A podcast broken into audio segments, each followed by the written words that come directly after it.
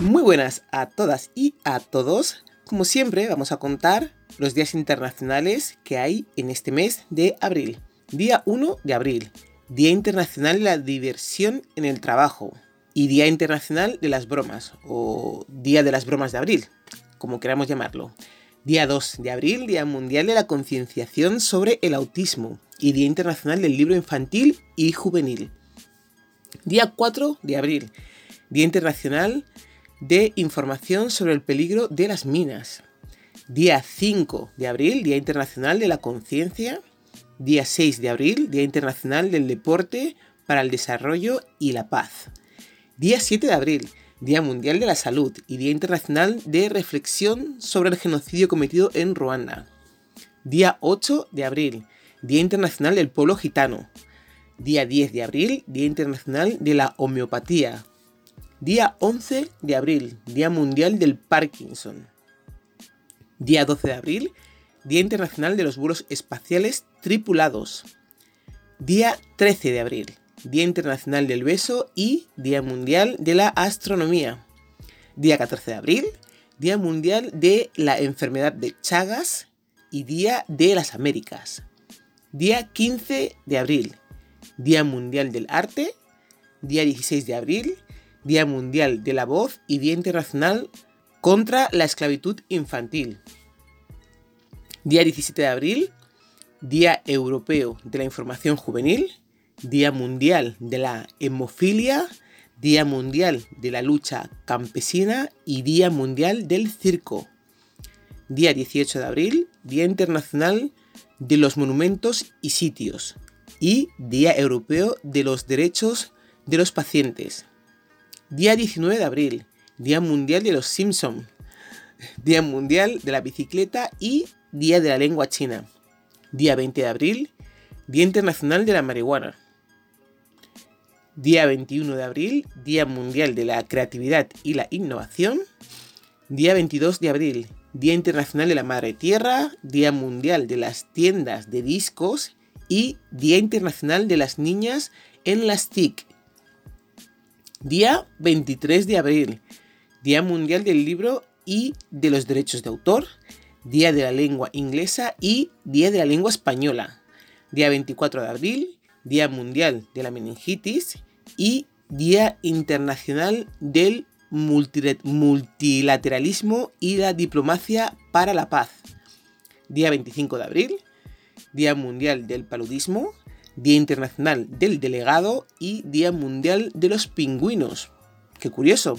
Día 26 de abril, Día Mundial de la Propiedad Intelectual y Día Internacional en recuerdo del desastre de Chernobyl. Día 27 de abril, Día Internacional del Diseño Gráfico. Día 28 de abril, Día Mundial de la Seguridad y la Salud en el Trabajo, Día Internacional de la Concienciación sobre el Ruido. Día 26 de abril, Día Internacional de la Danza y Día Europeo de la Solidaridad y Cooperación entre Generaciones. Día 30 de abril, Día Internacional del Jazz. Días libres en este mes de abril son solo dos, que no están asignados a nada, si se ocurre algún día internacional con el que se puedan completar, estaría encantada como siempre de comentarlos en el programa. Para ello me tenéis que escribir a thisismireyes.gmail.com Este mes eh, es el mes de las lenguas, está la china, la inglesa y la española. Eh, según eh, lo iba leyendo, digo, vaya, meses sea, vaya, cuántos días hay de lenguas internacionales. Em, hoy hablaremos del Día Mundial del Arte, del Día Internacional del Beso y, Día de la Lengua China, porque me ha parecido curioso esas tres. Hay otras que también me han parecido curiosas, pero tampoco quería hacer muy pesado el programa y creo que con esas tres vamos a tener bastantes cosas interesantes que decir. La proclamación del Día Mundial del Arte tuvo lugar en la cuadragésima reunión de la Conferencia General de la UNESCO en 2019. Aunque esa es la fecha oficial para la UNESCO, se lleva celebrando desde antes, exactamente desde el 15 de abril del 2012. Una fecha que busca dar a conocer la importancia que tiene el arte y sobre todo el pensamiento creativo. para promover el desarrollo y su difusión. Y os estaréis preguntando, ¿por qué se celebra ese día? Se estableció que fuese el 15 de abril debido a que este es el día en el que nació uno de los mayores artistas. Por supuesto que estamos hablando de Leonardo da Vinci, un hombre que fue pintor, escultor, diseñador, arquitecto, poeta, biólogo y un largo etcétera. Por eso se le considera el hombre del Renacimiento. Da Vinci fue seleccionado como un símbolo de libertad de expresión, tolerancia, fraternidad y el multiculturalismo debido a todas las áreas que tocó a lo largo de su vida. El arte es una de las formas más evolucionadas de la expresión humana. A través de ella, el hombre puede expresar su visión personal sobre aquello que le, que le aqueja, le interesa o simplemente le parece bello, por medio de recursos plásticos, sonoros o lingüísticos. El arte nutre la creatividad, la innovación, la diversidad cultural de todos los pueblos del mundo y desempeña un rol importante en el intercambio de conocimientos y en el fomento del interés y el diálogo. Estas son cualidades que el arte siempre ha tenido y tendrá, si continuamos apoyando entornos donde se promueven y protejan los artistas y la libertad artística. El arte contribuye a reforzar los vínculos entre las creaciones artísticas y la sociedad, a fomentar una mayor conciencia de la diversidad de las expresiones artísticas y a poner de relieve la contribución de los artistas al desarrollo sostenible. Asimismo, esta fecha es la oportunidad de destacar la educación artística en las escuelas, ya que la cultura es el camino hacia una educación inclusiva y equitativa. Entre las muchas ventajas que ha detectado la ciencia sobre la práctica del arte desde edades tempranas, las más importantes son desarrollar una sensibilidad que le permite a la persona desarrollar un código de ética muy sólido, ayuda al aumento de la concentración, permite el desarrollo de estructuras de pensamiento mucho más complejas, fomenta el desarrollo de la creatividad tanto individual como grupal, promueve la tolerancia y aumenta la confianza y el autoconcepto del individuo.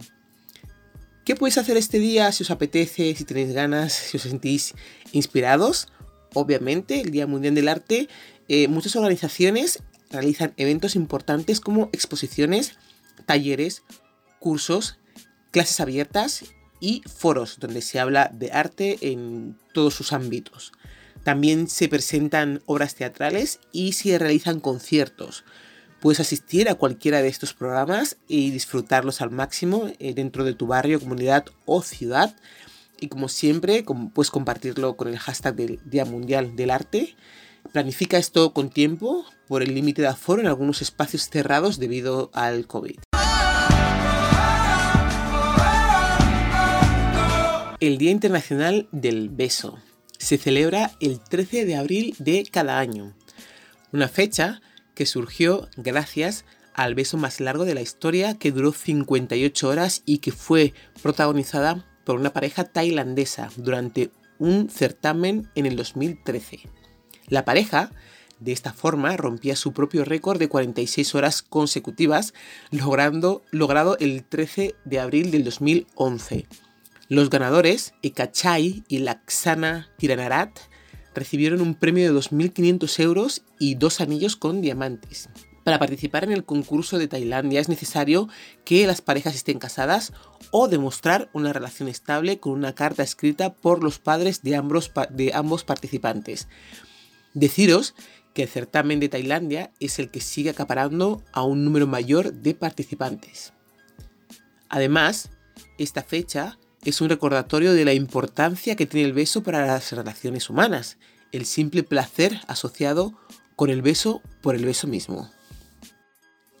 Vamos a hacer un poco de historia con el, origen del beso. Hay muchas teorías relacionadas con el origen de, de dónde viene el beso y os voy a contar unas cuantas. Se cree que todo comenzó como resultado de la lactancia cuando los homínidos caminaban por el mundo y tenían que alimentar a sus crías a través de la boca. Las madres masticaban los alimentos y se los pasaban directamente desde su boca a la boca del bebé. Hay otra gente que dice que se inventó en Roma cuando un marido eh, besaba a su mujer después de llegar de la batalla para comprobar si ella había bebido o no. Esas eh, son historias que se oyen, que no se sabe cuándo empezó exactamente, pero vamos a comentar hoy datos demostrables con evidencias comprobadas de esos pequeños indicios históricos que nos dicen que se hacía ya hace mucho tiempo. La primera evidencia sobre el origen del beso las encontramos hace más de 4.000 años en los antiguos pueblos semíticos. El beso era un saludo habitual entre iguales, en la mejilla para la amistad, en la mano para expresar sometimiento y en la boca para expresar devoción, en esa época hace 4.000 años. En el año 2000 a.C., las diversas culturas que existían en aquella época creían que el beso significaba una unión de dos almas. Dios mío, qué bonito, no puede ser más bonito esto, la unión de dos almas. El primer beso erótico del que se tiene referencia proviene del Oriente, data del año 1500 a.C. en la India, donde se encontraron talladas en piedra dentro de algunos templos algunas figuras de personas realizando esta práctica, besándose. Los romanos, que fueron quienes comenzaron a perfeccionar el beso como lo conocemos hoy en día, se besaban en diversas partes del cuerpo. Un emperador romano clasificaba los besos según la importancia de una persona. Los nobles, eh, los nobles importantes, perdón, eh, se besaban en los labios, los menos importantes eh, las manos y los más bajos sus pies. Utilizaban palabras asignadas para los diferentes tipos de besos. Osculum, un beso de amistad. Basium, un beso sentido y apasionado. Y un sabium, un profundo beso. Este último, en mi opinión, es el beso con lengua de toda la vida. No sé latín, pero me suena a sabium como si fuera de saliva. yo no tengo ni idea, oye, que yo estos son cosas mías que pienso que pueden ser por las palabras como están. Pero bueno, seguimos con los datos. También en el sistema feudal se utilizaba el beso para sellar un pacto entre un vasallo y su señor, al igual que a los rusos se les atribuye el rito de besarse en las ceremonias de matrimonio. Francia fue la primera en aceptar los besos en los noviazgos. En el siglo XVI el baile era una forma de mostrar afecto y cada baile se solía sellar con un beso. Por supuesto, a los franceses se les atribuye la invención del beso francés, exploraciones profundas de las bocas ajenas o la lucha libre de lenguas como también se les ha venido a llamar. Sea como fuese, el beso no solo puede verse como un simple acto erótico, sino que va más allá de eso. Esta antigua práctica puede ayudar a fortalecer el sistema inmunológico, además de crear vínculos afectivos entre las personas. Es tan alto su poder que de acuerdo a ciertos estudios realizados por especialistas en la materia, un beso puede compararse a una droga natural, ya que provoca en los individuos un incremento de la oxitocina, la hormona responsable de generar cambios físicos y neurológicos como el placer, el enamoramiento y todo lo vinculado a la afectividad. Para las parejas que acostumbran a besarse, esto puede representar el tener una vida más longeva y feliz, ya que encierra un poder terapéutico y psicológico. En otras palabras, el beso puede representar un acto definitivo de éxito o fracaso entre los amantes.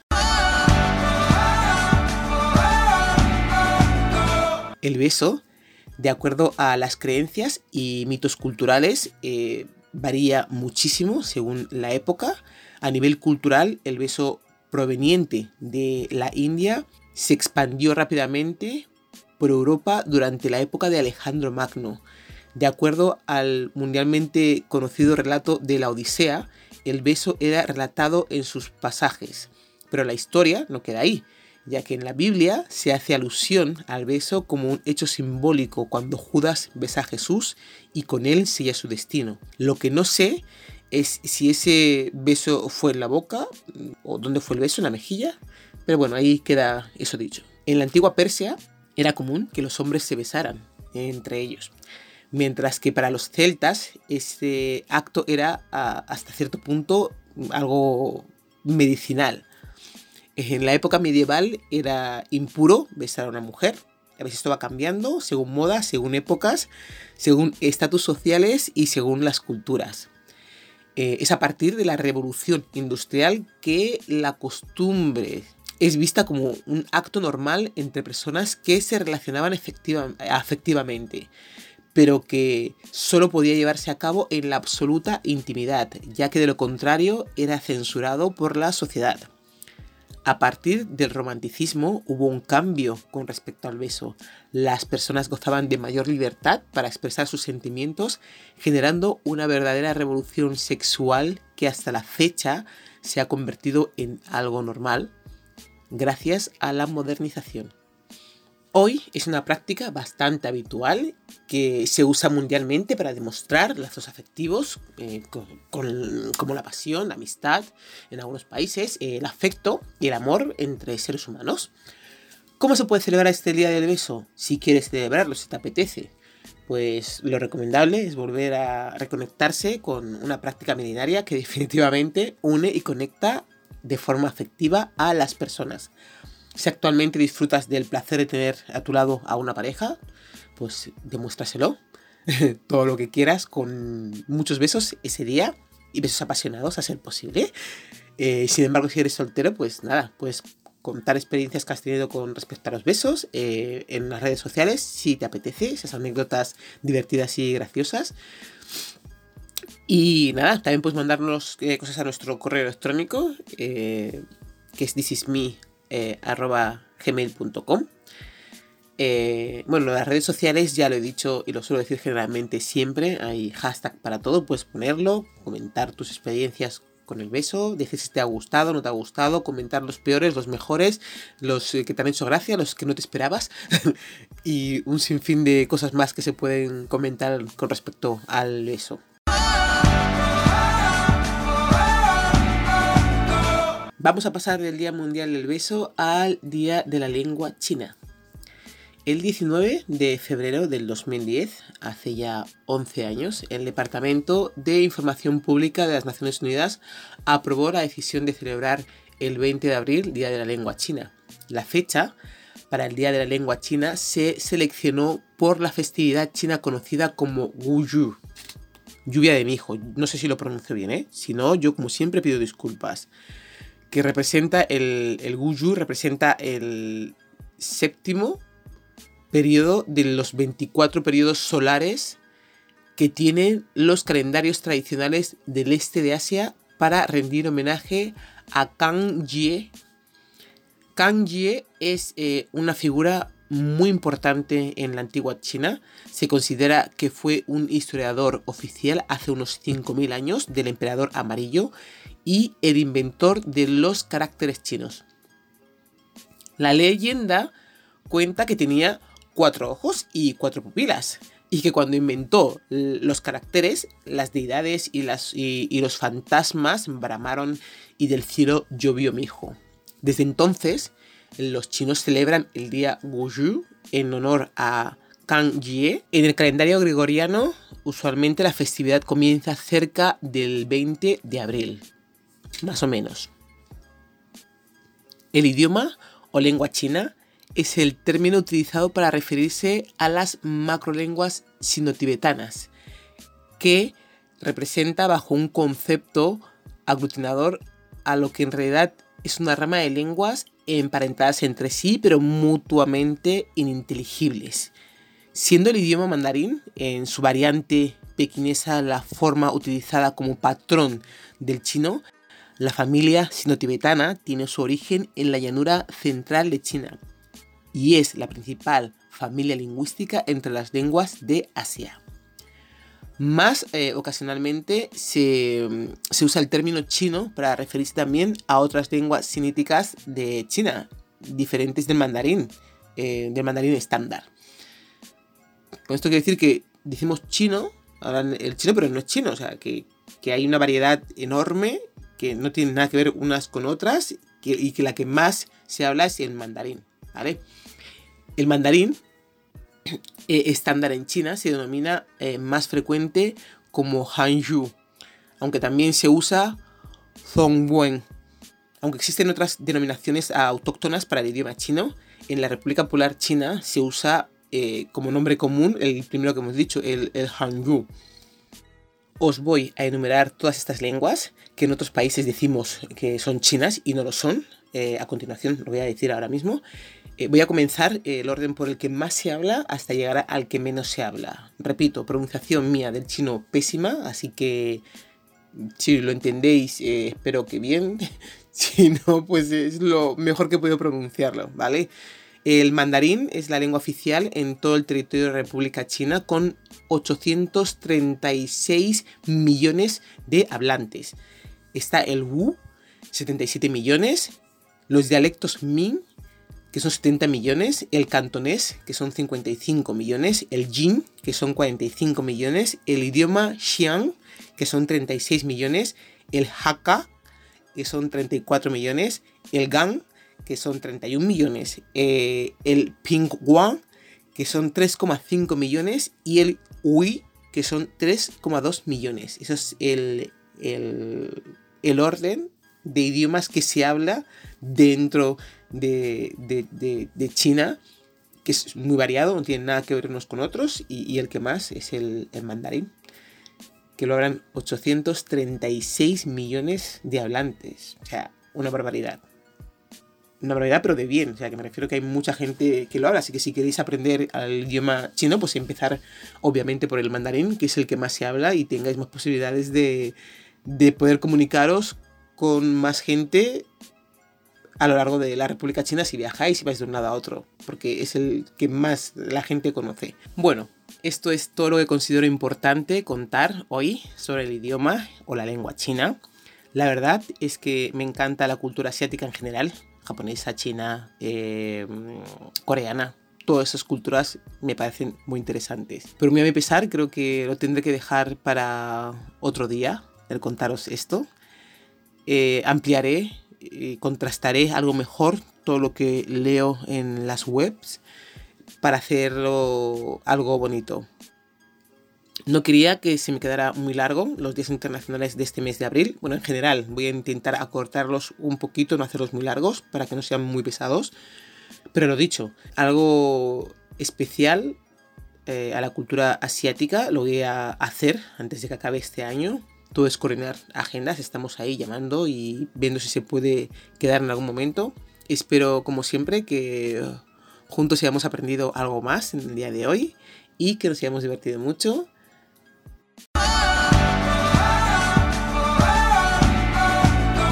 Comentaros que no se os olvide, por favor, que el día 24 hay un programa especial. No tiene por qué ser largo, simplemente va a ser especial.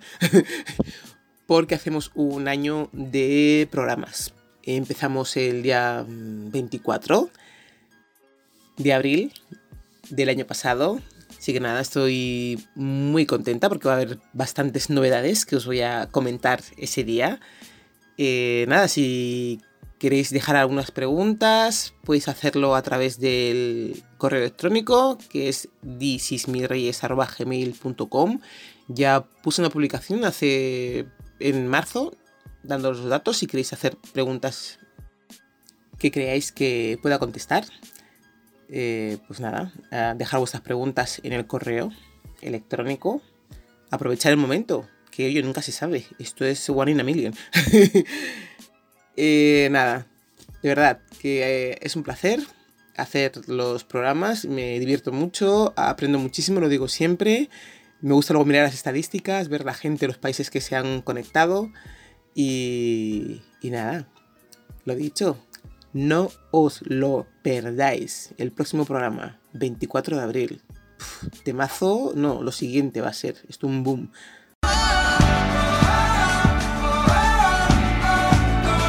Y esto es todo por hoy. Si quieres participar o tienes sugerencias de temas que te pueden parecer interesantes, escríbenos a thisismireyes.gmail.com. Nos encantaría que nos escuchases en las siguientes charlas.